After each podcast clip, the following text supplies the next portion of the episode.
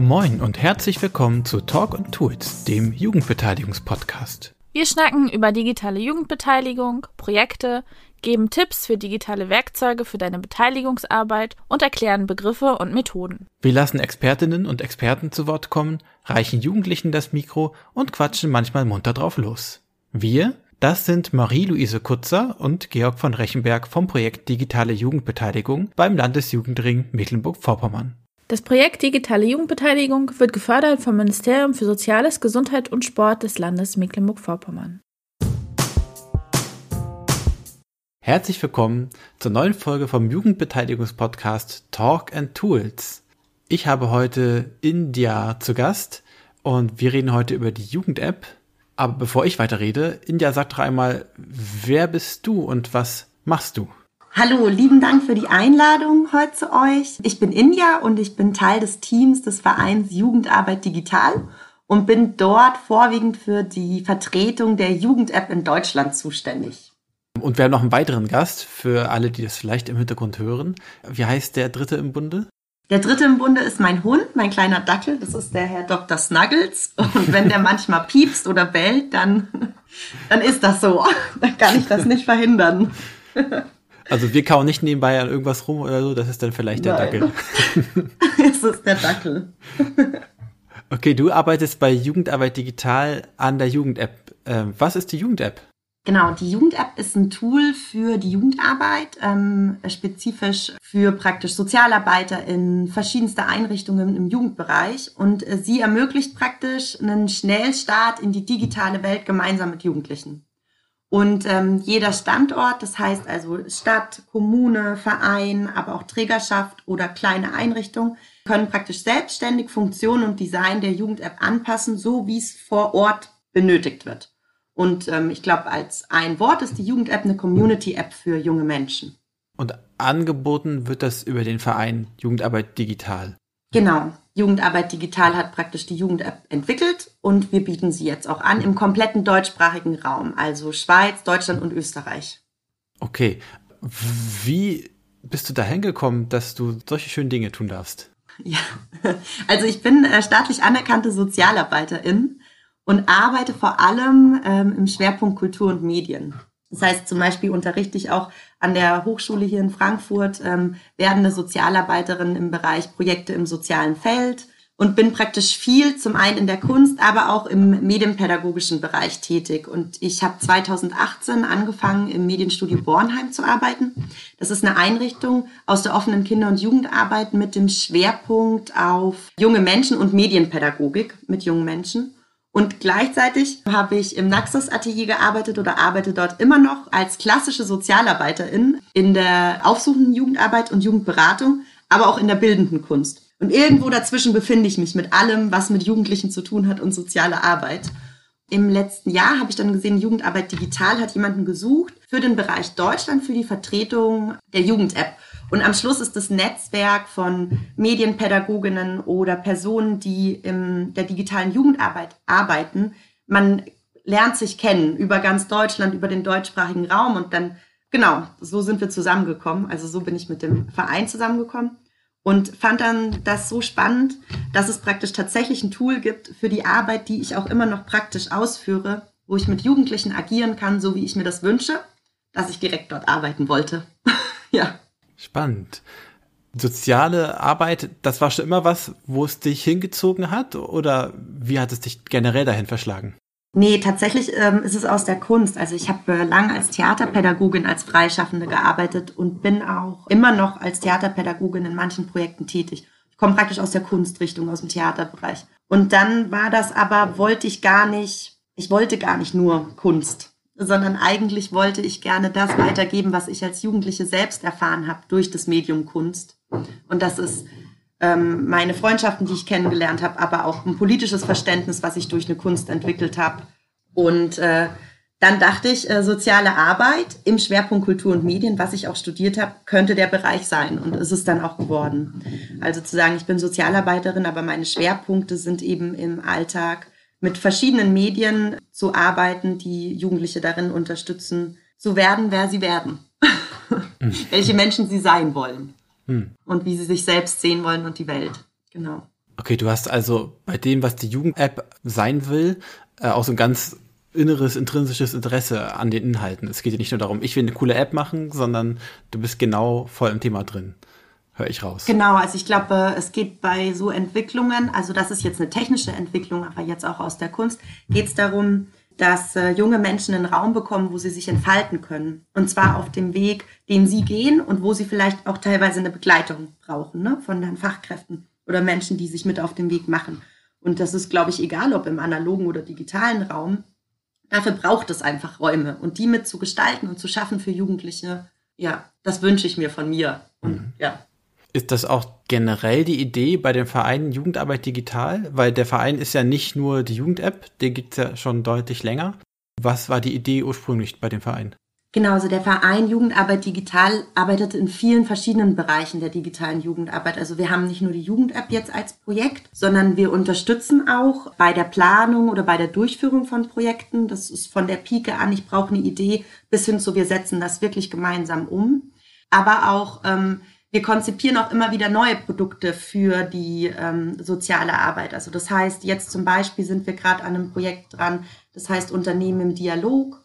Und das äh, macht mein Kollege. Und da geht es zum Beispiel darum, dass ähm, Menschen ähm, mit sogenannter Behinderung eine Möglichkeit bekommen, ähm, auf dem ersten Arbeitsmarkt integriert zu werden. Und die Problematik ist aber oft, dass ja das voraussetzt, dass man schon mal durch das Bewerbungsverfahren kommt. Also es beginnt beim Lesen oder sich online zu bewerben, über dann, ähm, ich schicke meine Bewerbung, werde zum Bewerbungsgespräch eingeladen. Und da zum Beispiel ist jetzt ein Projekt dazu entstanden, wo die jungen Menschen mit einer sogenannten Behinderung ArbeitnehmerInnen befragen in einem YouTube-Channel oder in einem YouTube-Format, wieso baut ihr das eigentlich für uns nicht so um, wie wir es brauchen? Oder mhm. was braucht ihr von uns, damit wir euch unterstützen können? Also es sind ähm, viele unterschiedliche Dinge, die wir machen in der digitalen Jugendarbeit. Und es geht aber immer um die Gemeinsamkeit analog und digital. Also was brauchen Fachkräfte, was brauchen die Jugendlichen, wie können wir uns unterstützen im Bereich Datenschutz, in der Aufklärung zum Datenschutz. Wir haben Spiele schon entwickelt gemeinsam,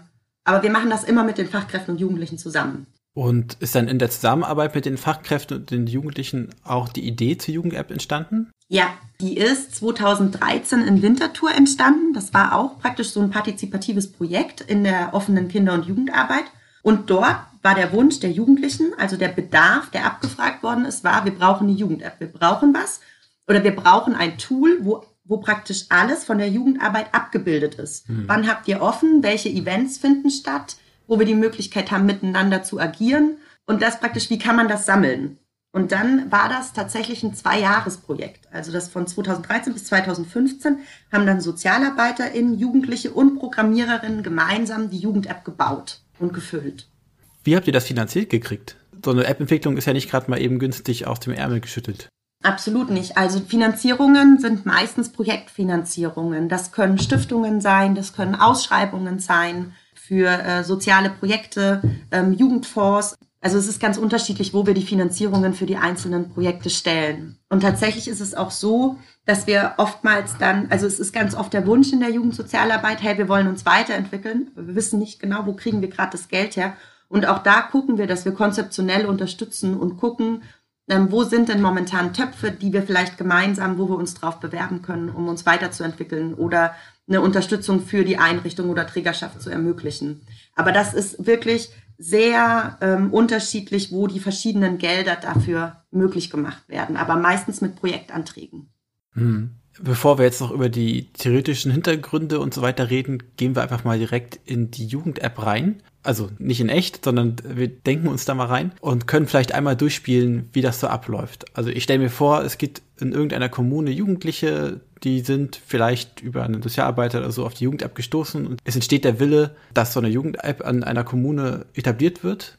Die Bürgerschaft wahrscheinlich beschließt da was, dass vielleicht Gelder da sind oder man findet vielleicht eine Förderung. Und wie geht man jetzt vor, um die Jugend-App in einer Kommune aufzubauen? Genau, also praktisch der erste Schritt wäre dann bei uns melden, bei Jugendarbeit Digital.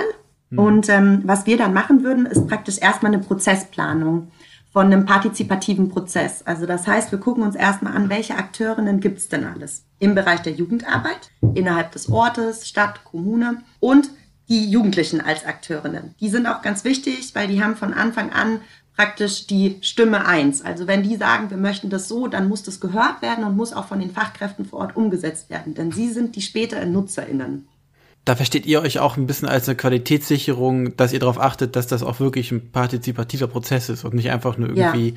irgendwelche Fachkräfte oder äh, Menschen aus Verwaltung sagen, oh, das wollen wir aber unbedingt so, obwohl das gar nicht abgesprochen ist mit, mit jungen Menschen.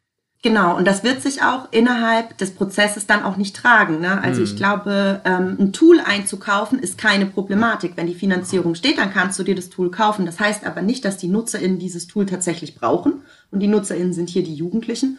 Oder dass gemeinsam sich auf den Weg gemacht worden ist, was brauchen wir denn im digitalen Bereich? Also die Jugend-App ist nicht die Idee, dass ähm, jetzt äh, die soziale Arbeit komplett digitalisiert wird. Nein, also analog ist die soziale Arbeit und richtig so, wie sie ist. Nur sie kann unterstützen in vielen Prozessen. Und dafür müssen wir aber erstmal genau herausfinden, wo soll sie denn unterstützen? Also was fehlt uns? Oder was haben wir vielleicht schon? Wir wollen es nur digital haben. Und auch dann, nur weil das gemeinsam entschieden worden ist, heißt das nicht, dass das dann schon steht, sondern auch das ist wieder ein Prozess im gemeinsamen Ausprobieren. Das heißt, man legt am Anfang sich erstmal wirklich fest, wie sind unsere Zeitrahmen? Wann wollen wir was machen? Oftmals gründet man vor Ort die AG Jugend App, also dass die Fachkräfte auch immer wieder zusammenkommen, sich austauschen miteinander, wie in einem Arbeitskreis, zu sagen, hier bei uns funktioniert so und bei uns so. Und am schönsten ist natürlich, wenn in der AG Jugend App auch direkt Jugendliche mit drin sind, also auch da ihre eigene Stimme vertreten können. Und was wir ganz oft am Anfang machen, ist eine digitale Sozialraumanalyse. Also wir gucken erstmal, was wird denn schon digital gemacht? Was machen die Fachkräfte bereits digital? Was machen die Jugendlichen bereits digital? Wo sind da vielleicht schon Schnittpunkte, die man gut auf die App übersetzen kann? Also jetzt praktisch als Netzwerktool nutzend in dem Moment. Aber auch, was sind Dinge aus dem Alltag, die digitalisiert werden sollen? Und zwar aus dem Alltag innerhalb der Jugendeinrichtung oder der Arbeit mit den Jugendlichen oder für die Jugendlichen. Ein Bereich, wo sie sagen, der ist unserer. Und das muss erstmal alles gesammelt werden und sortiert. Und nach dem Sortieren wird dann geguckt, wann wird was gemacht. Aber so ein guter Prozess ähm, für eine funktionierende App oder für so ein funktionierendes Tool sind ein bis zwei Jahre, wo es wirklich immer wieder in diese Rückkopplung geht. Funktioniert das für uns hier vor Ort? Nutzen es die Jugendlichen wirklich? Wollen die Jugendlichen ihren eigenen Bereich? Aber auch die Fachkräfte, die sagen, funktioniert der Alltag damit richtig? Und das dauert. Dafür muss man sich Zeit nehmen und darin begleiten wir auch. Und wie du sagst, niemals die Stimme der Jugendlichen verlieren. Sonst verliert man die NutzerInnen davon. Also es macht keinen Sinn, wenn Fachkräfte viele Informationen auf ein Tool hochstellen, aber die werden überhaupt nicht abgerufen. Für was ist es dann? Ja, das ist spannend. Das zieht sich durch viele solcher äh, Angebote, äh, Online-Angebote und Apps und so. Wir hatten ja äh, auch schon mal im Bundesnetzwerk Digitale Jugendbeteiligung die Plattform Open und äh, ich habe auch schon mal einen anderen Podcast über Aula gemacht. Und da ist es immer das Gleiche. Äh, ohne den eigentlichen Beteiligungsprozess bringt die beste Digitalisierung nichts das muss einhergehen miteinander. Ja, genau. Jetzt können wir vielleicht einmal, wir stellen uns vor, es gibt eine rege Beteiligung sowohl von Fachkräften als auch von Jugendlichen. Die Menschen sind motiviert und haben Ideen und treffen sich regelmäßig in Abständen, um abzuklopfen, okay, was sind unsere Bedarfe, äh, wie können wir die digital abbilden. Was sind so Beispiele, wo du sagen würdest, das ist oft oder typischerweise was, was angegangen wird, das dann versucht wird, über die App abzubilden? Also ich glaube, ähm, der Chat, also ähm, die anonymisierte Chat-Funktion innerhalb der App ist äh, tatsächlich ein Bedarf, also der eigentlich in jedem Standort genutzt wird, gemeinsam mit den Jugendlichen, unter den Fachkräften, aber auch zwischen Fachkräfte und Jugendlichen und Jugendlich und Jugendlich, also junger Mensch und junger Mensch. Ähm, das ist die eine Sache, also die Erreichbarkeit, die dann anders funktioniert, wo ich praktisch kein ich muss keine Social-Media-Plattform mehr nutzen, von der ich mir nicht sicher bin, was mit meinen Daten passiert. Das ist damit praktisch ausgehebelt, sondern da ist sehr klar, datenschutzrechtlich konform, der Chat funktioniert und ich habe die direkte Möglichkeit, ähm, in eine Kommunikation einzutreten. Dann ist äh, Events, also was, ähm, was gibt es für Angebote für die Jugendlichen, das praktisch ähm, gut aufgelistet, immer abrufbar aber auch die Funktion der Anmeldung. Also wenn jetzt in einem Jugendzentrum was passiert, dass sich die Jugendlichen direkt anmelden können und rückmelden können, ich komme an dem Tag. Dann haben wir Ferienprogramme, ist natürlich was, was sich super digitalisieren lässt und auch mhm. das Anmeldesystem zu einem Ferienprogramm. Raummiete, also dass junge Menschen sehen, welche Räume können wir innerhalb der Stadt nutzen und wen haben wir dazu zu kontaktieren. Das ist was, was oft genutzt wird. Und die Jobbörse ist was, was äh, sehr oft genutzt wird. Das ist praktisch eine Jobbörse für junge Menschen zwischen 14 und 18 Jahren, wo es die Möglichkeit gibt, über die Fachkräfte, die dienen so ein bisschen als Bindeglied zwischen Arbeitnehmer, das ist die Jugend, sind die jungen Menschen und Arbeitgeber kann ganz unterschiedlich sein. Das kann von großen Konzernen bis hin zu Nachbarschaftshilfe. Mhm. Gibt es praktisch die Möglichkeit, diese Jobs online zu stellen und die Jugendlichen können sich darauf bewerben. Und die Sozialarbeiterin vor Ort connectet praktisch Arbeitgeber und Arbeitnehmer. Das ist auch was, was ganz oft gewünscht ist, sowohl von den Jugendlichen als auch von den Fachkräften.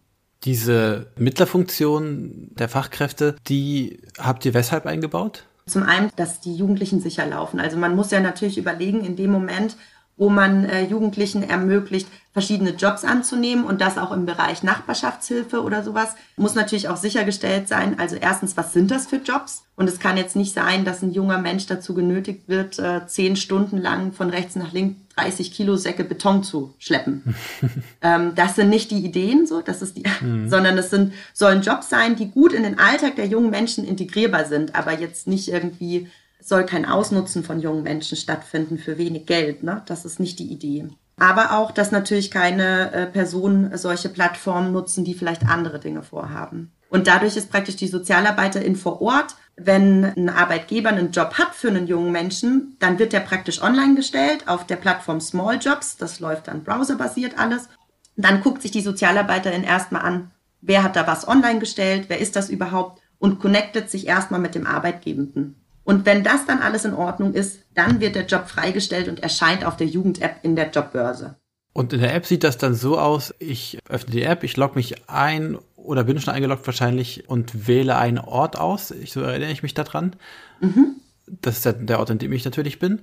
Und da habe ich dann die Funktion, ich kann chatten mit den Kontakten, die ich in der App habe. Wie funktioniert das, dass ich Kontakte herstelle? Ich werde wahrscheinlich nicht eine Liste aller Menschen, die in der App sind, äh, haben, weil das wäre ja äh, vielleicht ein bisschen sehr niederschwellig. ja, also man hat, äh, man hat verschiedene Möglichkeiten. Man lädt sich die App runter und guckt, wie du jetzt sagst, praktisch über seinen Standort. Ähm, viele verschiedene Standorte haben praktisch direkt so eine Form von einmal Kontakt zu SozialarbeiterInnen eingebaut, also wo du mhm. direkt an Fachkräfte weitergeleitet wirst. Viele haben aber auch sowas wie Chaträume eingerichtet zu verschiedenen Themen. Das können auch die Jugendlichen machen. Die können sich Chaträume eröffnen, wo es um verschiedene Thematiken gibt. Und dann kannst du aber auch einfach, ähm, hast du die Suchfunktion. Das heißt, wenn du den Namen einer Person kennst innerhalb der Jugend-App, kannst du diese auch suchen. Mhm. Wenn natürlich die Person sich einen ähm, User-In-Namen gibt, der nicht sichtbar ihren Namen hat, dann findest du die auch nicht. Dann musst du vorher wissen, wie derjenige heißt. Genau. Aber so trittst du ein und dafür musst du dich jetzt auch nicht extra anmelden. Du lädst dir die App runter und kannst eigentlich anfangen zu chatten in dem Moment, wo du den Namen der anderen Person kennst. Und da bin ich irgendwie Gast 3492 oder sowas. Genau, genau. oder eben du meldest dich dann ganz normal an und gibst dir einen Namen. Klar. Aber erstmal musst du es nicht. Da geht es auch um eine Niederschwelligkeit, vor allem im Bereich der Beratung. Also um praktisch eine direkte Beratung herzustellen, ist die Notwendigkeit, dass du deine Telefonnummer oder deinen Namen angibst, nicht da, sondern du kannst auf deinen Standort, du kannst auf die Sozialarbeiter in deiner Wahl und dann fängst du an zu chatten. Und dafür ist noch gar nicht wichtig, wie du heißt oder wie deine Telefonnummer ist, sondern du brauchst als junger Mensch einfach einen direkten Kontakt und der kann direkt hergestellt werden. Hm. Und ich gehe nochmal wieder da rein, wie es in der App aussieht. Ich habe es schon einmal gesehen und dann klickt man auf den Ort und dann hat man, je nachdem, wie der jeweilige Ort das gestaltet hat, hat man mehrere so Kacheln mit verschiedenen Bereichen, eben wie du schon gesagt hast, Jobbörse oder Events und was auch immer da alles so an äh, individuellen Elementen eingebaut wurde. Was gibt's da noch für Elemente, die dir selber hängen geblieben sind, wo du sagst, das ist ja besonders cool, dass es das gibt? Ähm, es gibt die Stadt Basel, ähm, eine Stadt in der Schweiz, und die haben zum Beispiel den Bereich Halt die Presse. Der gefällt mir super gut. Der ist ausschließlich von Jugendlichen. Das ist eine Jugendredaktion. Und dort äh, haben Jugendliche die Möglichkeit, Berichte zu veröffentlichen. Also sie können einen Zeitungsbericht abfotografieren, der veröffentlicht wurde, aber sie können auch selbst Berichte dort veröffentlichen. Und das finde ich zum Beispiel äh, eine super coole Sache. Also das heißt, da hat sich die Jugend-App schon so weit etabliert und auch entwickelt, dass Jugendliche durch die Jugendredaktion wirklich selbstständig agieren, nicht mehr mit den Fachkräften, hm. sondern ähm, sagen, das ist unser Bereich, der gehört uns und den gestalten wir, wie wir das möchten. Ganz oft gibt es auch den Bereich, wo Jugendliche über ihre Rechte aufgeklärt werden. Das machen viele verschiedene Städte und ich finde, das zum Beispiel ist auch einfach nochmal zu gucken, was geht in welchem Alter, wann habe ich wie die Möglichkeit, aber auch was sind meine Rechte, die wichtig sind zu wissen, so darauf kann ich bestehen. Das muss man nicht mit mir machen. Das ist nicht richtig, wenn das jemand von mir verlangt. Und ich finde das schnell abrufbar eine super Sache. Also einfach, wie kann ich schnell Informationen abrufen, die für mich als junger Mensch wichtig ist. So, und da geht es jetzt zum Beispiel auch im Kontext, was ist, wenn ich von der Polizei aufgehalten werde? Wie verhalte ich mich am besten? Was darf man und was darf man nicht mit mir? Und das finde ich gut, wenn man schnell gucken kann. Wenn äh, Jugendliche eigenständig da Dinge tun, dann schreit natürlich die gemeine Lehrkraft, ich bin jetzt ein bisschen fies und verallgemeinere, auf und sagt, oh nein, was die da alles reinschreiben können und keiner kontrolliert das. Du habt ja garantiert auch Diskussionen gehabt. Wie löst ihr das? Dass es da vielleicht eine Kontrollinstanz gibt oder gerade vielleicht sagt ihr auch eher, wir setzen vor auf Vertrauen, dass sich das selbst reguliert. Wie geht ihr mit, ich sag mal, im weitesten Sinne Trolling und, und Cybermobbing um? Ja, also das ist jetzt meine Meinung, ne? Das ist unser pädagogischer Auftrag, der da so ein bisschen mit drin äh, steckt. Wir haben den Diskurs immer wieder, hm. dass äh, Einrichtungen dann langsam in diese Richtung sich äh, entwickeln, zu sagen, wir wollen das mehr kontrollieren. Aber dann ist natürlich die Frage, Moment, warum wollt ihr das kontrollieren? So. Das, was da passiert, jetzt zum Beispiel im Bereich Cybermobbing, ist ja eine Sache, die passiert ja nicht nur auf der Jugend-App, sondern das kann dir ja in jedem Bereich von ähm, Kommunikationsplattformen passieren. Und ich glaube, da geht es um eine Form von Aufklärung mit Jugendlichen. Und die findet aber in einem analogen Bereich auch statt. Zu sagen, auf solche Dinge, wie kommuniziert man miteinander, wie achtet man aufeinander, was ist wichtig im digitalen Raum, was mache ich eigentlich, wenn ich sehe, da passiert gerade was, was nicht richtig ist. Und da ist das gar nicht so unterschiedlich wie in der analogen Welt, zu sagen, okay, dann hole ich mir vielleicht Hilfe von einer Fachkraft. Oder ich gebe mal jemandem Bescheid, ich glaube, da passiert gerade was nicht Gutes. Du hast in der Jugend-App auf jeden Fall die Möglichkeit der Kontrollinstanz in der Form, dass du zum Beispiel guckst, welche Chaträume werden denn eröffnet. Ich sehe aber nicht, wer ist in dem Chat. Das ist ganz wichtig. Auch die Anfrage haben wir ganz oft. Ja, ich will sehen, welcher Jugendliche mich da gerade anschreibt. Dann denke ich mir, okay, aber dann ist die Niederschwelligkeit nicht mehr gegeben. Erstmal ist vollkommen egal, wie der junge Mensch heißt oder wie alt er ist oder was er macht. Er soll dich erreichen können als Mensch, als Fachkraft aus der sozialen Arbeit. Und wenn ich jetzt die Jugend-App übersetze in ein Jugendzentrum, dann ist doch das Schönste, was passieren kann, dass ein Jugendzentrum von Jugendlichen belebt wird, so wie sie es sich vorstellen. Dass hm. da dann Dinge passieren, von denen wir als Fachkräfte glauben, oh mein Gott, das darf auf keinen Fall sein. Ja, natürlich, die Menschen sind jugendlich. Das ist ja auch wichtig. Das sind Grenzen, um, über die wird gegangen, und zwar in unterschiedlichsten Bereichen in diesem Alter. Und wir, glaube ich, als Fachkräfte sind die Menschen, die immer wieder gemeinsam ausloten können mit den jungen Personen, was geht und was geht nicht und warum geht was nicht. Und wenn ich natürlich jetzt anfange als Kontrollinstanz schon im Vornherein aufgrund von das könnte passieren, alles zu regulieren, dann nehme ich den jungen Menschen ihren Freiraum, egal ob in der analogen oder in der digitalen Welt. Und ich glaube, den gilt es gemeinsam auszuloten und auch da wieder der Prozess, gemeinsam zu gucken, was wollen wir und was wollen wir nicht. Und zwar mhm. auf allen Seiten. Und wie stellen wir uns die Kommunikation bestmöglich vor? Und na klar passiert das. Also wenn du jetzt eine digitale Map online stellst, und du möchtest, dass junge Menschen zum Beispiel ihre Wünsche in der Map innerhalb des sozialen Raumes, nehmen wir jetzt mal einfach irgendeine Stadt, und dann sollen sie, ähm, haben sie zum Beispiel die Möglichkeit zu klicken, wo möchtest du bei uns in der Stadt was verändert haben. Da kann es passieren, dass an manchen Punkten dieser digitalen Map auch ein falscher Satz kommt. So, ganz einfach. Ich will jetzt keinen Satz nennen, aber ja. Keine Inspiration geben. Genau. Also so eine Map verleitet einen vielleicht auch was anderes da reinzuschreiben. Ne? Ich habe jetzt die Möglichkeit, äh, als Fachkraft zu sehen, okay, was haben die Leute hier alles geschrieben, bevor ich es überhaupt online posten lasse. Also das heißt, dann hätte ich die Kontrollinstanz schon vorher. Ich kann aber auch sagen, ich nehme die Kontrollinstanz weg, gucke, wie entwickelt sich die Map und gehe dann in die Rücksprache mit den Jugendlichen. Hey, guck mal, wir haben die Map. Wir geben euch die Möglichkeit der Wünsche. Warum ist denn jeder zweiter Wunsch ein Quatsch? Wie können wir das gemeinsam besser machen? Also ich glaube, das sind immer zwei, man hat immer verschiedene Wege. Und das ist so ein mhm. bisschen, wie sehe ich auch meinen Auftrag als ähm, Fachkraft und wie arbeite ich auch sonst in der analogen Welt mit den jungen Menschen. Und so unterschiedlich ist das dann nicht. Ja, und wahrscheinlich ist es auch so, wenn man gar nicht erst einen Freiraum anbietet, weil man von vornherein regulieren will, dann suchen sich die Jugendlichen den Freiraum dann eben doch woanders. Und dann ist die App wahrscheinlich auch schon gar nicht mehr so belebt. Genau, also das wäre natürlich das äh, Blödste, was dann passieren kann. Man ermöglicht so ein Tool und dann gibt es aber tausende von Regeln, an die sich alle halten müssen, die vielleicht die jungen Menschen dazu bringen zu sagen, nee, das ist mir alles zu eingeschränkt. Und dann schlimmstenfalls gehen sie nicht drauf oder nutzen das nicht, weil sie sagen, ich finde die Regel nicht gut und die hat auch keiner mit mir besprochen. Mhm. Und das ist jetzt quasi die Variante äh, gewesen, man reguliert im Vorhinein und das versucht man möglichst zu vermeiden aus, aus eurer Perspektive und eher dann darauf einzugehen, wenn was gewesen ist. Aber es gibt ja jetzt auch, abgesehen von einem Quatsch, auch wirklich Sachen, die halt absolut nicht okay sind. Äh, was für Optionen gibt es da dann, wenn was passiert ist, dann darauf zu reagieren?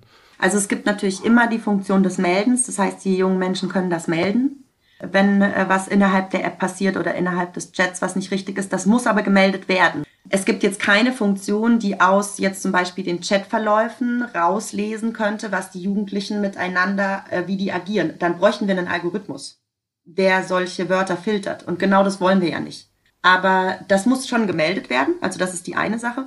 Und dann geht's ja wieder in den Prozess vor Ort zu sagen, was ist da passiert wenn jetzt wirklich was passiert, und ich meine damit, was, was strafrechtlich verfolgt werden müsste, dann müssen wir erstmal diese strafrechtliche Verfolgung sehen. Also wenn mich jetzt eine Fachkraft anrufen würde und sagen würde, wir müssen wissen, wer die und die Nachricht geschrieben hat an dem und dem Tag, dann sage ich, okay, geht bitte erst zur Polizei, ich brauche die strafrechtliche Verfolgung. Klar, aber was man wahrscheinlich im Extremfall machen könnte, wenn man merkt, okay, ein Account, wer auch immer dahinter steckt, benimmt sich äh, wie die Axt im Walde. Dann kannst du ihn löschen. Dann löscht man ihn einfach. Und klar, dann gibt's alle Mechanismen, wie man sie kennt im Internet, dann kann ganz schnell ein neuer Account entstehen. Ganz genau. Aber das ist eben das, wie man dann versucht, damit umzugehen.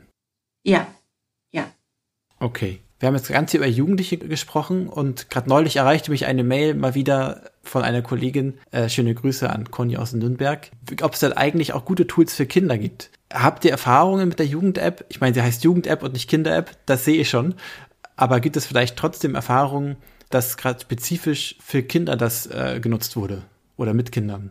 Nee, tatsächlich, die Jugend-App ist, ich würde sagen, es fängt zwischen 12 und 14 Jahren an. Irgendwann wo da dazwischen und sie ist angelehnt an die offene Kinder- und Jugendarbeit. Daraus entstanden offene Kinder- und Jugendarbeit sind natürlich auch schon viele Bereiche, wo man jetzt sagt, da geht's dann wirklich in den Beratungskontext der Jugendarbeit oder so. Aber ich ich finde, die Jugend-App wäre zu komplex, um sie mit Kindern zu ermöglichen. Und das beginnt ja ab dem Auswählen meines Standortes. Also erstmal muss ja dann ein Kind wissen, in welcher Stadt lebt, sie, lebt das Kind. Und das, glaube ich, geht relativ fix. Das habe ich mit fünf, sechs wahrscheinlich drauf. Und dann aber von meinem Stand, und dafür muss ich aber lesen können, ne? Also das fängt ja schon mal an. Und dann aber zu sagen, von meinem Standort mich weiterzuentwickeln in die verschiedenen Angebote oder weiterzuklicken. Ich halte das für sehr komplex Deswegen glaube ich, zwischen 12 und 14 ist richtig angesiedelt und es ist keine App, die für Kinder jetzt mhm. entwickelt wurde, sondern wirklich für, für Jugendliche. Du würdest sagen, da müsste man ein spezifisches Angebot für Kinder nochmal erschaffen. Ja, das glaube ich. Da muss man manche Dinge, glaube ich, anders runterbrechen, dass mhm. sie besser übersetzbar sind für die Kids.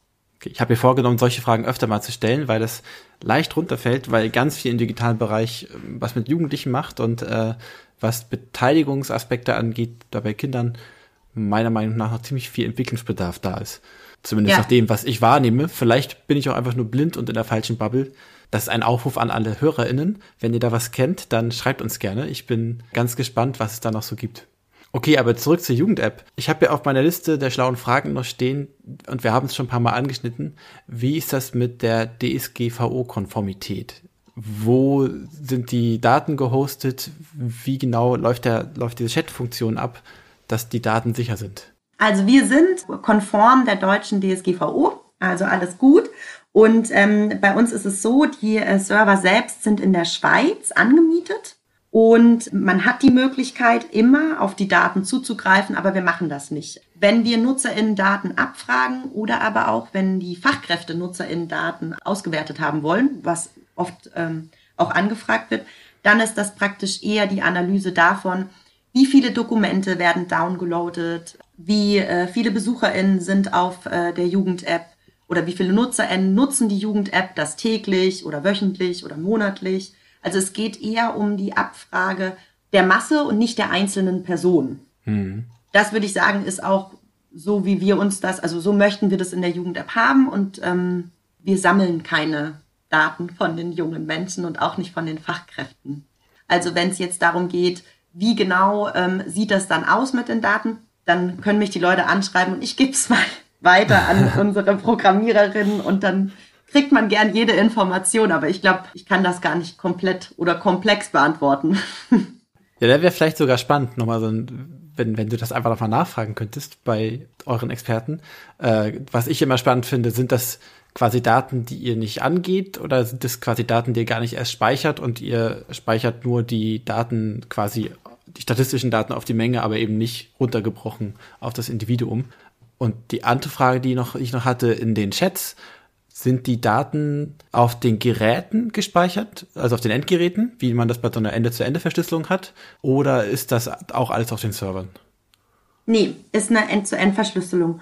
Und ähm, das kommt auch, da ist es auch spannend, tatsächlich aus dem Alltag. Ähm, wenn du eine Nachricht gelöscht hast, ist die weg. Hm. Die wird nicht mehr hergestellt und keiner ruft die irgendwo mehr ab. Ähm, das hat dazu auch schon geführt, dass äh, Fachkräfte äh, wollten, dass das dann doch geht. dass sie dann doch sehen, was derjenige geschrieben hat. Und das ist ja aber auch so, ne? wenn Jugendliche sagen, ah, ich schreibe jetzt kurz oder ich vertraue mich jemandem an und dann aber vielleicht doch einen Rückzieher machen. Und dann steht halt die Fachkraft da und sieht, da hat jemand geschrieben, aber ich weiß nicht was. Das ist die Realität im digitalen Raum. Ja, das ist das analog ähm, zum, ich habe mal eben das Telefon doch wieder aufgelegt. Genau, ich habe wieder aufgelegt und ich will doch nicht. Hm. So. Aber ich glaube, technische Fragen, also wenn da jemand ähm, das, was du jetzt auch gefragt hast, wenn das jemand wissen will, dann gerne eine E-Mail an mich. Das ist india.jugendarbeit.digital und ich leite das an unsere Programmiererinnen weiter und die geben dazu mhm. jede Auskunft, die äh, gerne abgefragt werden will. So, jetzt haben wir ganz viele Dinge gehört, die toll funktionieren in der Jugend-App und möglich sind. Was sind Dinge, wo du sagst, äh, die sind spezifisch nicht möglich in der Jugend-App und das ist auch gar nicht so gedacht? Genau, also ich glaube, das Erste, das kommt ganz oft als Anfrage, wenn sich eine Gemeinde oder eine Einrichtung so entscheidet für die Jugend-App, ist so, wir wollen, dass die Jugendlichen äh, weniger Instagram nutzen. Also sie möchten praktisch die Jugendlichen so ein bisschen in eine andere Plattform mitnehmen und sie sollen weniger die anderen nutzen. Das ist nicht so. Also die Jugend-App unterstützt ähm, die Jugendarbeit und alles, was da außenrum stattfindet. Und wenn da dann innerhalb der Jugend-App sich eigene Räume erschließen, wie ich gerade vorher einen vorgestellt habe, super. Aber sie ist nicht TikTok, also sie ersetzt nicht die Kommunikation, die bereits mit anderen Tools ermöglicht wurde. Woran scheitert das? Also wir müssten uns, glaube ich, dazu entscheiden, dass wir Werbe, Werbung oder Algorithmen anbieten, die natürlich immer wieder aktuell Jugendliche auch dazu bringen, auf die App zu gehen. Und zwar mhm auch in der Zeit, wo keine Sozialarbeiterin gerade etwas aktualisiert. Denn wenn ja eine Sozialarbeiterin vor Ort nichts aktualisiert oder wenn die Jugendlichen nicht explizit wegen der Chatfunktion, weil sie sagen, wir kommunizieren innerhalb eines Chatraums oder ich muss gerade kommunizieren mit der Sozialarbeiterin oder mit einer anderen Person, mit einem anderen jungen Menschen, das ist ja so ein bisschen, also das ist praktisch dieses Durchweg Angebote schaffen, was dich vielleicht dann auf der Plattform hält, während aber nichts anderes passiert. Das gibt's natürlich nicht. Weil dazu bräuchten wir Algorithmen und man bräuchte auch Werbefunktionen und das wollen wir aber nicht. Es soll niemand mit Werbung bespielt werden. Ich glaube, was kann die Jugend-App nicht, ist dann vielleicht eher dieses Umfragen, was ist die Jugend-App nicht? Und die Jugend-App mhm. ist kein Ersatz für bestehende Social-Media-Plattformen, die bereits von jungen Menschen genutzt werden, sondern manche Bereiche kann sie ersetzen, das stimmt, oder an manche Bereiche kann sie anhaken, aber sie ersetzt die nicht komplett und sie will die auch nicht abschaffen. Also das ist nicht der Anspruch nur manche Bereiche sind einfach schön, wenn sie dann darüber stattfinden. Und wenn natürlich eine Kommunikation datenschutzrechtlich konform stattfindet, super. Und wenn es innerhalb einer Gemeinde klappt, dass die Jugendlichen wirklich darüber kommunizieren, auch super. Wenn sie aber zusätzlich weiter ihre anderen äh, Sachen benutzen, ist das auch okay. Also das äh, fällt damit nicht weg als Auftrag, trotzdem da weiterzuarbeiten und weiter zu sensibilisieren für die anderen Bereiche. Mhm. Und ähm, was auch, was kann die Jugend-App nicht oder was funktioniert manchmal nicht gut? Es gibt auch, und das muss man auch sagen, auch auf der Jugend-App gibt es praktisch tote Konten. Was meine ich mit tote Konten? Praktisch tote Standorte. Also Standorte, die sich darum bemüht haben, die eine Idee hatten, dann ähm, wurde ein Prozess initiiert, es hat geklappt. Und was kann aber dann in der realen Welt alles passieren? Fachkräfte können ihren Job wechseln. Ganz normal. Was ist denn dann? Also was ist, wenn die Person, die eingeschult worden ist innerhalb der App, die da dahinter ist, die mit den Jugendlichen das machen, vielleicht geht, ihren Job wechselt. So ganz normal halt, die ganz normale Welt. Und da gibt's manchmal so Momente, wo wir als Jugendarbeit digital dann sehen, okay, da passiert nichts mehr auf dem Standort. Wir sind uns nicht sicher, weiß überhaupt noch jemand vor Ort, dass es diese App gibt? ähm, und dann haken wir nach. Ne? Fehlt vielleicht gerade das Wissen, fehlt dieses Personal, braucht es da eine Unterstützung, ähm, wie es weitergehen kann. Oder aber auch, manchmal funktionieren auch Ideen nicht. Also, dass du verschiedene Kacheln aufmachst und die werden nicht angenommen. Ideen, die du als Fachkraft hast, bestenfalls mit den Jugendlichen entwickelt. Und dann zeigt sich auf, okay, das wird überhaupt nicht genutzt, das braucht keiner. Auch da ist es dann der Mut zum Fehler und zu sagen, okay, dann hat das nicht geklappt, schmeißen wir wieder raus, nehmen wir das nächste mit rein, überlegen nochmal, was hat nicht geklappt, gehen nochmal in die Rücksprache mit den jungen Menschen. Also das ist ein Prozess, ne? Da sind ein paar Städte, die sind drin, die wollten in den Prozess mit einsteigen und jetzt merkt man, wenn niemand dahinter ist, gibt es auch keinen Grund für Jugendliche. Und wenn eine Sache nicht aktuell gehalten wird, dann gehe ich auch nicht auf die App, um zu gucken, wann welche Events sind, wenn das letzte 2020 war. Und da gibt es ja viele Gründe für, ne? ob das nun vielleicht nicht genug verfolgt worden ist oder ob sich herausgestellt hat, wir haben hier Beteiligungsprozesse, die anderweitig gut funktionieren, wir brauchen die App gar nicht, das kann ja auch immer sein. Ja. Also ist es immer auch okay, äh, wenn solche Sachen nicht gleich einfach funktionieren und äh, vielleicht man dann andere Wege findet. Man muss nur einmal ja. darüber gesprochen haben, wahrscheinlich. Und ja. das ist ja dann super gut, dass ihr nochmal nachhakt. Ja, genau. Und es darf auch mal ein Standort einfach liegen bleiben, dann ist das so. Und das heißt ja aber nicht, also der wird dann nicht direkt gelöscht oder so. Also dann wäre ja alles, was aufgebaut worden ist und jegliche Arbeit und Prozess, die da schon reingesteckt worden ist, wäre ja, würden wir einfach löschen. Das ist nicht die Idee, sondern wir lassen den dann und dann guckt man, okay, was gibt's für Ideen, jetzt damit weiterzumachen? Pausieren wir den erstmal noch. Es muss erstmal geguckt werden, wer ist vielleicht dafür zuständig? Ist überhaupt der Bedarf noch da? Und dann guckt man praktisch in einem zweiten oder anschließenden Prozess, wie geht's jetzt weiter? Aber das gibt's, genau. Das ist einfach, das kann passieren. Mir ist in den Zug gerade aufgefallen, wir haben noch gar nicht über den administrativen Teil so richtig gesprochen. Wenn man auf euch zukommt und fragt, okay, wie können wir das denn machen mit der App? Das kostet ja was, nehme ich mal an. Ja. Weil Hosting ist nicht umsonst. Ja. Wie sind da eure Preismodelle, beziehungsweise äh, auf welche Art und Weise wird das finanziert? Also jeder Standort, der sich für die Jugend-App entscheidet, ist automatisch im Verein. Deswegen sind wir ein großer Verein, ein großes Netzwerk über den kompletten deutschsprachigen Raum. Und es kostet pro Einrichtung, nicht pro Standort, sondern pro Einrichtung, die mit der App agiert, 500 Euro im Jahr. In diesen 500 Euro ist, äh, sind die Updates mit drin, dass die App immer aktuell ist, ähm, aber auch unser kompletter Support. Also mhm. drei Stunden im Jahr Support hat jede Einrichtung frei. Das bedarf gar nicht jede Einrichtung, das benutzt gar nicht jede Einrichtung, dass sie überhaupt die drei Stunden braucht. Kann sie benutzen, muss sie aber nicht. Am Ende des Jahres werden alle nicht genutzten Supportstunden zusammengeschmissen und es wird was Neues programmiert. Und zwar das, was sich die Jugendlichen von allen Standorten wünschen. Eine Einrichtung heißt, es gibt mehrere Einrichtungen in einer Stadt, die Mitglied sind? Oder? Genau. Ja. Genau. Also das ist ja in Jetzt bei uns im deutschen Raum ist es ja so, dass wir, äh, wir haben öffentliche und freie Träger und die kirchlichen Träger mhm. in der Jugendhilfe. Und ähm, im Grunde genommen, wie jetzt eine Trägerschaft finanziert ist, ist erstmal nicht sichtbar auf der Jugend-App, sondern es geht da, es geht um ein Netzwerk mhm. aller Jugendeinrichtungen innerhalb eines Standortes. Das können mehrere Jugendeinrichtungen sein, aber auch Vereine, bei Vereinen ist immer so, da können wir zum Beispiel auch gucken, ob die 500 Euro tatsächlich dann notwendig sind. Wenn die da jetzt nur einmal kurz mit dabei sind, damit Jugendliche zum Beispiel die Telefonnummern von den Vereinen ablesen können, dann ist das ja eine mehr Informationsweitergabe. Hm. Aber wenn eine Einrichtung so komplett agiert auf der App, also mit Raumvermietung, mit ähm, Friends Talk, mit, äh, mit allem drum und dran, dann sind es 500 Euro. Ein Standort selber ist praktisch dann zum Beispiel die ganze Stadt. Und mhm. unter der Stadt sind die Einrichtungen, genau. Und unter den Einrichtungen sind die Informationen. Und manchmal ist praktisch ähm, dann auch noch, ja, einrichtungsübergreifend gibt es dann noch digitale Karten oder Sachen, die alle betreffen in der Stadt, nicht nur die einzelnen Einrichtungen. Mit welcher Größenordnung muss ich mir das vorstellen? Bei einer, ich sag mal, so mittelgroßen Stadt, 100.000 äh, Einwohner oder sowas, mhm. ähm, dann reden wir von zehn Einrichtungen in der Stadt oder eher viel mehr oder eher weniger? Was ist so typisch? Also es ist ganz unterschiedlich. Also jetzt zum Beispiel gerade sind wir in einem großen Prozess mit der Stadt Kassel.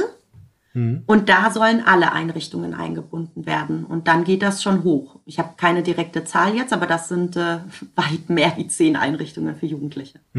ja, genau. Und dann gibt's aber auch kleine Ortschaften in Bayern, wo nur ein Jugendtreff ist. Und mhm. gar nicht mehr. Also das gibt's ja auch. Ne? Wir sind ja nicht nur in Städten, sondern es gibt auch, wo nur ein Jugendtreff vor Ort ist. Das ist dann ein Jugendtreff und eine Person in der aufsuchenden Jugendarbeit sind dann, genau, dann mhm. sind es zwei verschiedene Bereiche. Das ist dann einmal der Mitgliedsbeitrag.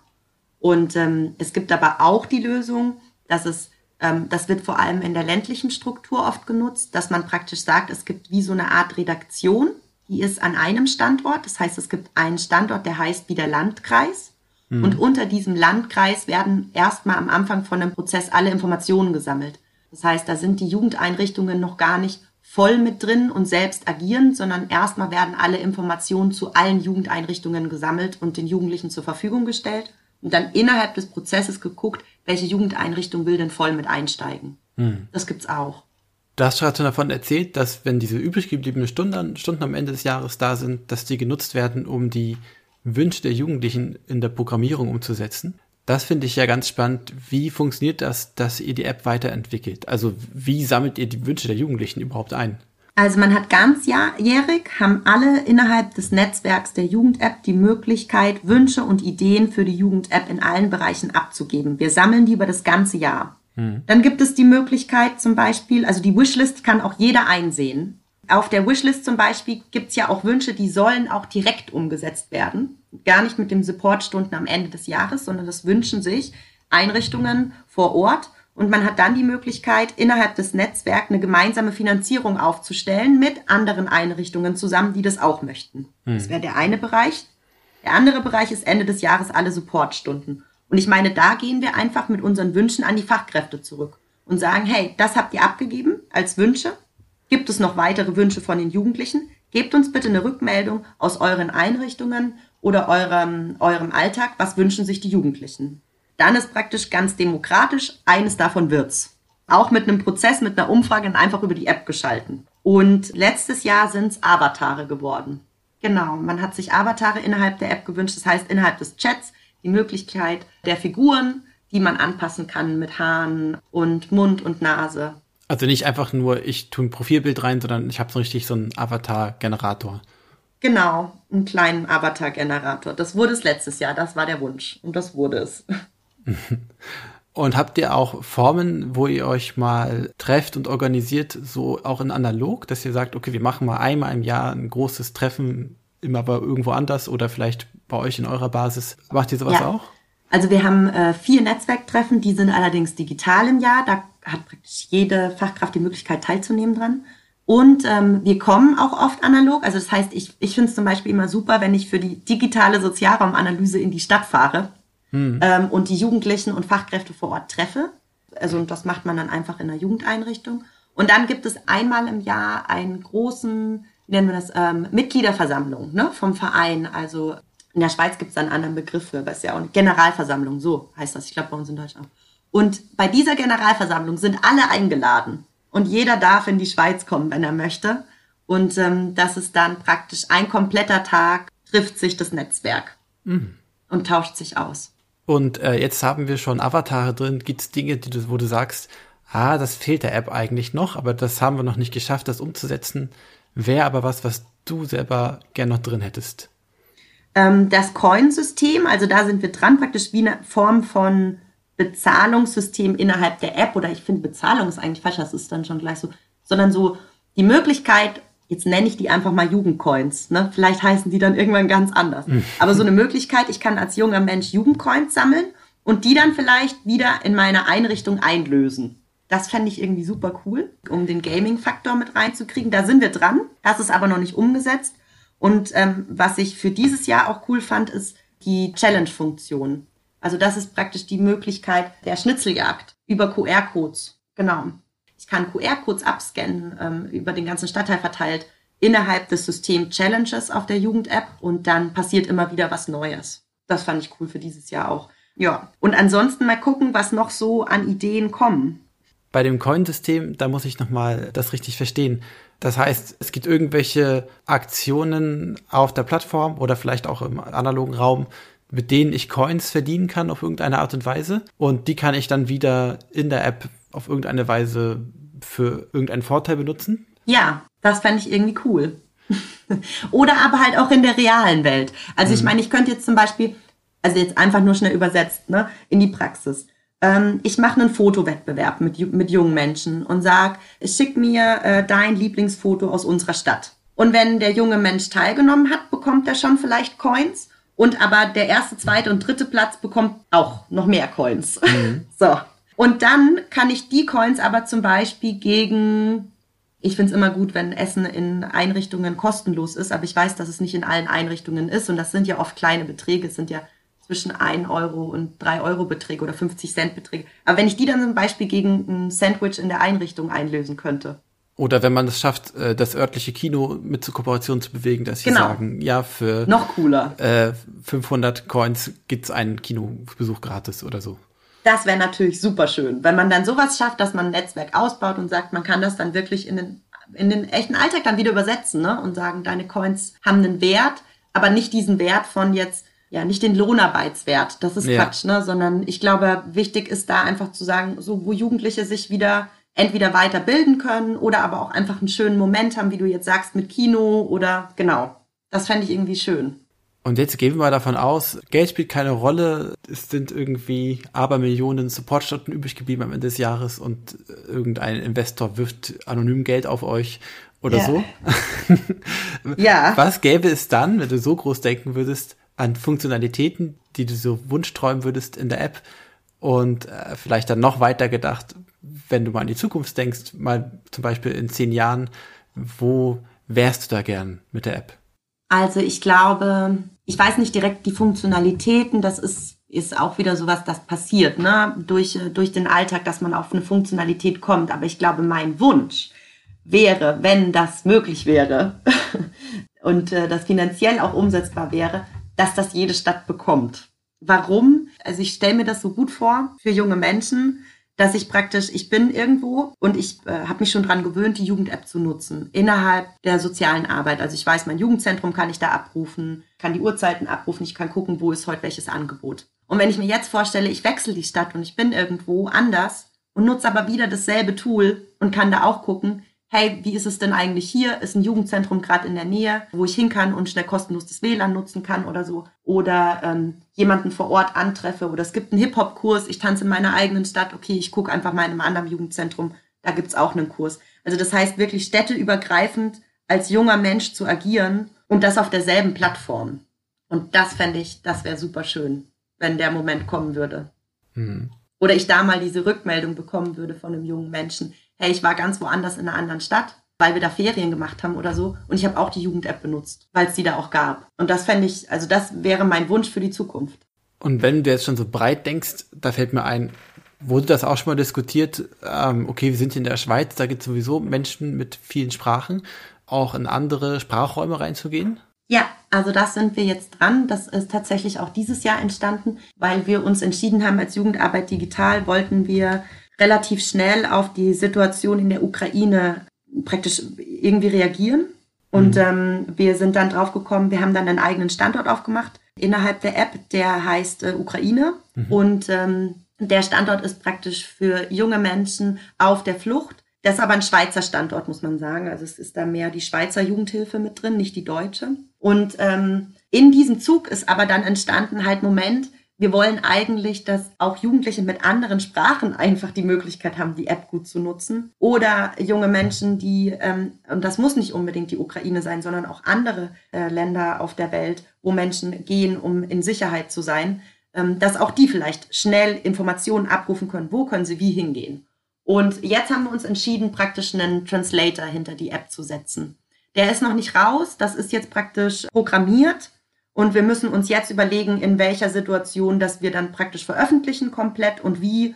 Und ähm, weil dazu muss dann natürlich auch nochmal, das muss man sagen bei einem Netzwerk, dass auch da die Leute wieder gut geschult werden, so dass jeder das gut in seinen Alltag mit integrieren kann, wenn er das möchte. Das ist jetzt die Idee, die App zugänglich zu machen für Menschen, die nicht Deutsch sprechen, die aber im genau, deutschsprachigen Raum bewegen. In allen Sprachen praktisch abrufbar. Ja. Genau. Und was ich noch gedacht hatte, hattet ihr auch schon mal Idee zu sagen, wir gehen auch in den französischsprachigen Bereich, weil hier gibt es sowieso Leute, die auch Französisch sprechen. Und in Frankreich gibt es auch Leute, die so eine App interessant finden. Genau, durch die Schweiz haben wir den Bereich, also gibt es auch ähm, Bereiche im, im französischsprachigen Bereich, aber es ist jetzt auf der App ist alles Deutsch und das funktioniert auch. Frankreich war noch nicht so richtig. Ähm, also ich weiß, wir haben Projekte eben mit Teilen des, äh, der Schweiz, die Französisch sprechen, hm. aber wir waren noch nicht in Frankreich unterwegs. Österreich. aber es ist schon der deutschsprachige Raum, das muss man einfach sagen. Und alles, was jetzt kommt, ist eine Entwicklung, die vielleicht auch in solche Richtungen gehen kann. Das hängt dann wahrscheinlich auch sehr davon ab, wer auf euch zukommt.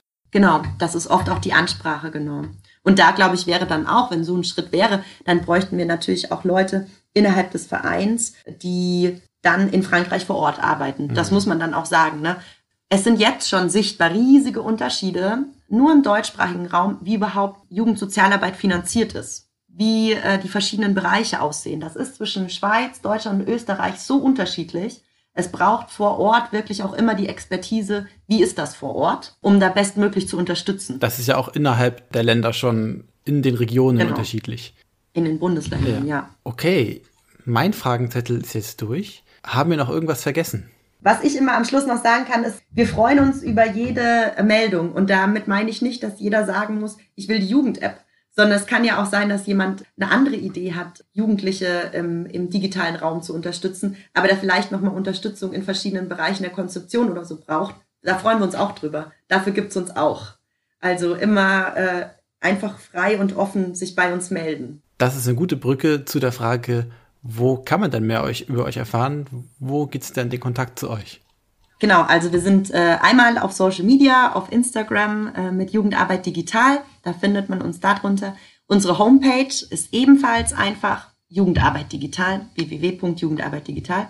Und dort sind dann alle Informationen hinterlegt, wer für was Ansprechpartnerin ist, also für welche verschiedenen äh, Räume und Projektideen. Und da findet man auch alle Infos zur Jugend-App, die ich heute erzählt habe, nochmal. Und ich vermute, man kann euch auch über die App einfach kontaktieren, oder? Genau, man kann sich auch einfach die App runterziehen, kein Problem, egal auf welches Endgerät und kann dann über den Standort global einfach direkt anfangen mit uns zu chatten. Wunderbar. Bist du denn ein Mensch, den man anschreibt oder sind das andere Menschen? Ja, also entweder man schreibt mich an oder man schreibt die Easy an oder den Raphael. Okay. Aber tatsächlich sind immer Fotos hinterlegt. Also ihr kennt dann, ihr seht den Namen, Easy Jugendarbeit Digital, Raphael und dann Inja Jugendarbeit Digital und dann könnt ihr uns anschreiben. Also, wenn ihr mit Easy oder India äh, sprechen wollt, dann einfach über die Jugend-App gehen. Und dann sage ich noch vielen, vielen Dank, India, dass du so viele Fragen beantwortet hast. Und vielen Dank auch an euch, liebe ZuhörerInnen, dass ihr wieder zugehört habt. Wenn euch das gefällt, dann lasst doch gerne eine Bewertung da äh, in den Apps, wo das geht. Und wenn ihr noch mehr solche Sachen hören wollt, dann könnt ihr uns gerne abonnieren über den Podcatcher eurer Wahl oder ihr könnt auch einfach vorbeischauen auf ljrmv.de slash podcast. Da findet ihr den Podcast auch. Und auf Instagram bei Digitale Jugendbeteiligung weisen wir auch immer auf die neuen Folgen hin. Dann nochmal danke India. Tschüss und Dankeschön. Tschüss.